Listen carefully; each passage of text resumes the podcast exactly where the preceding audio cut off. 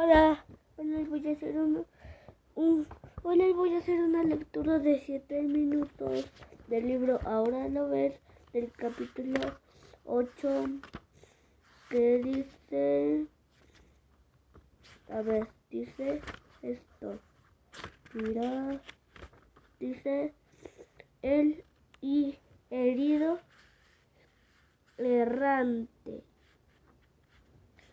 Me quedé en, en la parte del libro ahora lo ves nosotros. Órale, exclamó Alberta, echándose hacia atrás en su asiento tenía los lentes tridimensionales puestos. Ese dinosaurio se va a salir de la pantalla y viene derechito hacia nosotros. Ah, Alberta saltó porque Uri yo brinco atrás de su silla. El orangután se encogió colgando del brazo de Alberta y gruñendo escandalosamente. ¿Vieron eso? Uri también está tratando de escapar del dinosaurio, observó el señor Ethan Flask mientras bajaba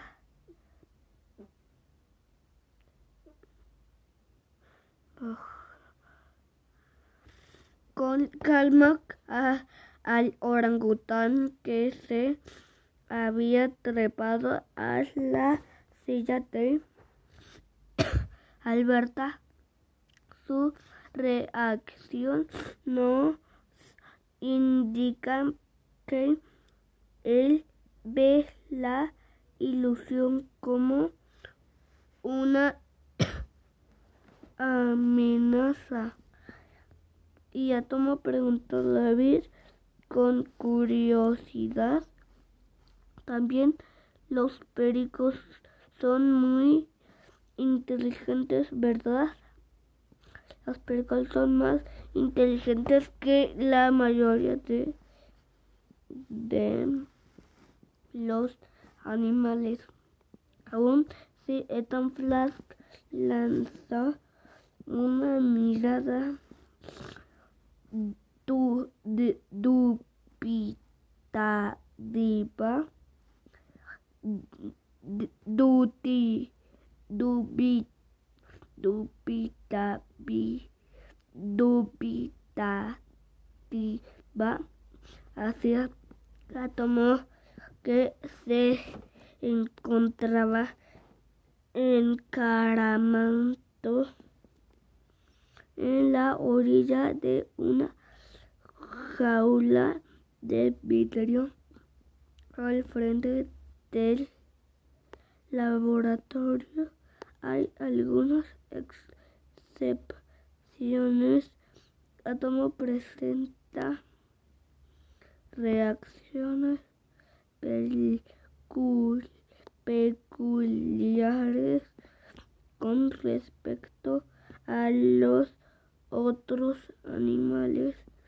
Mientras hablaba, se dejó oír un siseo amenazador desde la jaula. Atomo huyó lanzando un granito y voló. Hacia el centro de, del equipo de Luis, quedando inmediatamente enredado entre el hilo de los círculos. Au, en cuanto a que si reconoce ilusiones ópticas manejando la cabeza entonces de redó al perico la lamentablemente Atomo parece car, care, ca, carece,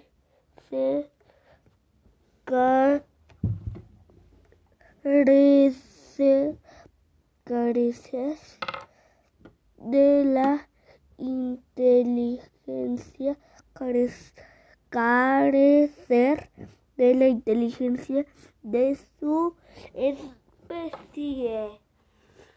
Especie, dijo.